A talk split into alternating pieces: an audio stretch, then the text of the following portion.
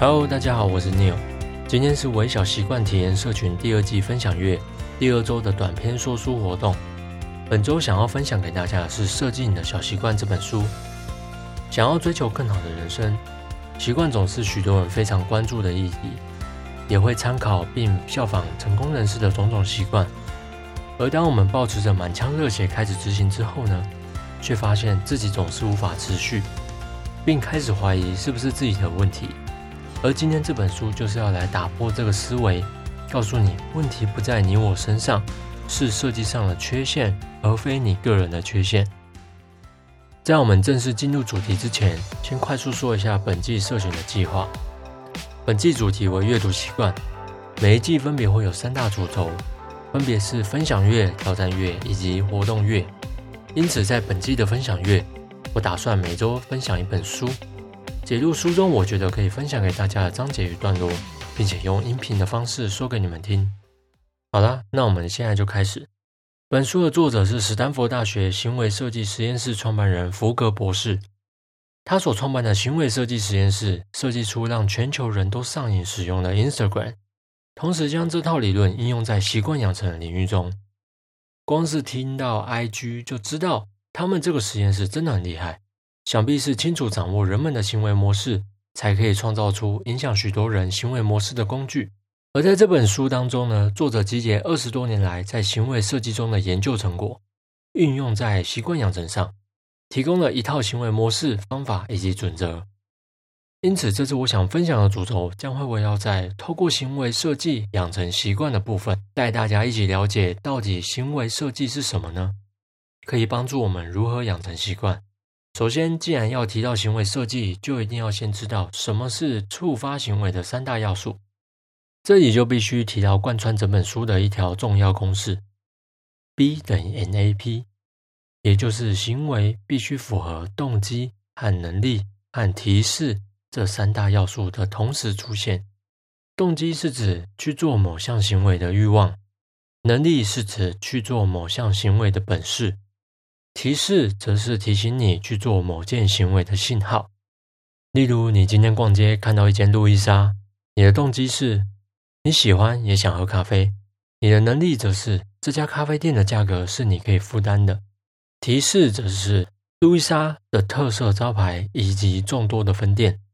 如果今天其中一项强度不足，你就不会去路易莎消费，而是转为寻找替代的品牌。例如，若是路易莎的价格比原先的定价还要再高一倍以上，你可能就不会进去购买一杯来喝。或者是，如果你本身就是不爱喝咖啡的人，那么不管价格多么经济又实惠，你都不会有任何购买的意愿。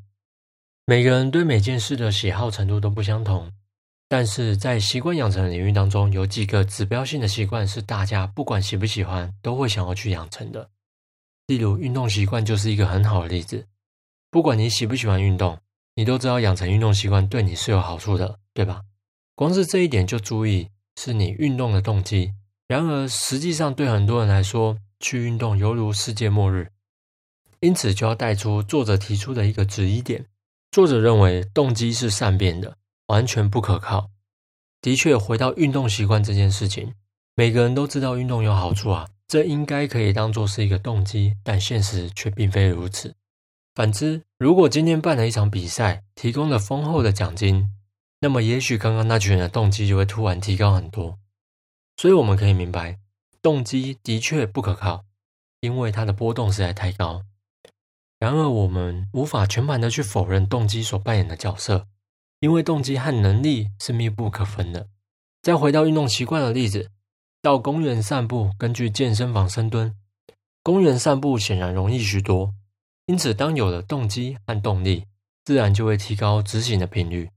若是把生活中随处可见的小地方呢作为触发的条件，也就是提示，那养成习惯就会变得相当容易。你有觉得呢？能力其实在当中扮演非常重要的角色。只有找到自己能够做的事情，才能够大幅提高执行的意愿与成效。接下来就要讲到如何使行为简单到随时随地都可以做。这里一共会有两个重点要带给大家。首先是使用能力链找到创造习惯的突破口。能力链是什么呢？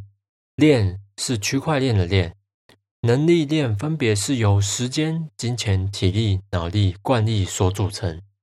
这五项就是对于“能力”两个字的综合性评估。我们已经形成惯例的习惯，都是由我们能力所掌握的。因此，若是针对某项习惯，你的综合能力评估高，自然就不需要多大的动机和意志力来去推动你养成它。微小习惯就符合上述五项能力的因子。我们接下来将透过能力链来进行一个小练习，帮助你找到养成习惯问题的突破口。这个立即可以尝试的练习叫做“容易做分析”，主要是透过以下两个问题来帮助我们找到突破口。第一个是什么让这项行为很难做？这个步骤的用意是来找出问题的。第二个，我如何让这项行为容易做？这个步骤是用来找到解决办法。这里就要分享一下我近期在健身备餐的实际案例来做一次分析。听完大家就会明白如何使用这个容易做分析的技巧了。首先，第一个问题是：是什么让备餐这件事情变得很难做呢？你有正在参加减脂比赛，比赛规则是两个月的时间来看谁减的体脂肪最多就赢了。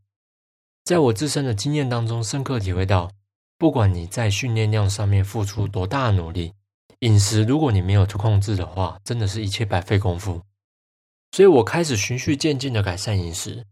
工作这么忙碌，我真的没有心力去煮饭。但是外食要做到饮控，第一个价格真的蛮高的，第二个很难做选择，基本上就只能吃超商啊。可是超商的食物我也不喜欢吃，因为我觉得不好吃。这只是我个人观感啊，可能有人真的很喜欢吃超商，不过我个人不喜欢。而且我发现超商的食物通常钠含量都太高了。总之，我其实很清楚的知道，我需要自己备餐才可以让我达到目标。然而，上述也提到，我没有心力和时间煮饭。而透过能力链呢，我就知道，对我来说最弱的环节是时间以及体力，因为下班时间比较晚，煮饭会延后我的睡眠时间，还有下班很累，我真的不想煮饭。找到了这个问题点之后呢，接下来就要进入第二个步骤。来思考我要如何让备餐这项行为变得容易。因此，我的解决方式就是让我的三餐当中有一餐的其中一项食物是自己备餐，而且不花时间。为此，我就去询问到了一间很便宜的鸡胸肉订购商，上网轻松的订购，每天带一包到公司。中午订午餐的时候，我会刻意不去点白饭，让这块鸡胸肉来做取代。白饭的部分呢，我就挪到晚上的时候再吃就好了。如此一来，当我下班很累的时候，完全不需要特别去思考饮食控制的部分，因为我中午已经做到了。上述的步骤啊，其实就解决了时间和体力的问题。现在慢慢的，因为我的饮食控制有了成效，我的能力链也相对的有所提升，让我愿意在每个礼拜天呢去市场买菜，备好三到四天的菜量。让我可以在一周当中有三到四天的中餐完全都不需要吃外食。而在本次短篇说书的最后，我们来说一下蛮常被问到的一个问题，就是一次要做多少新习惯，以及何时该增加新习惯。这边总共有三大原则让你带走参考。首先，专注于你有兴趣的，从三个超级简单的习惯开始，每个月增加三个新习惯。习惯本身一定要让你很有感兴趣，这点非常重要。那再来是你要拥抱多样性，这个意思其实就是在说，你要透过自己感兴趣的小步骤开始，而这个感兴趣的小步骤呢，不要只限定一种，你才可以从中呢去做替换，有了一些新鲜感。最后呢，请保持弹性，养成习惯真的不要太死板。方法其实很多，而且都是可以替换的，因为我们的偏好和需求都其实会改变啊。当你对原本的习惯已经失去兴趣了，没有关系，就让新的习惯进入到你的生命中就好啦。OK，今天就到这边。本书还提供相当多的案例及参考方法。前几天我也在 IG 分享这本书当中的焦点地图，来帮助我们找到属于自己的黄金行为，帮助更有效的养成习惯。如果你还没看到这篇贴文的话，你赶快去看哦。感谢你的收听。如果你喜欢今天的内容，也请在社群内留言让我知道。对内容有更深一层的想法，也欢迎在社群内提出来，跟大家一起讨论哦。本周就到这边，我们下周见，拜拜。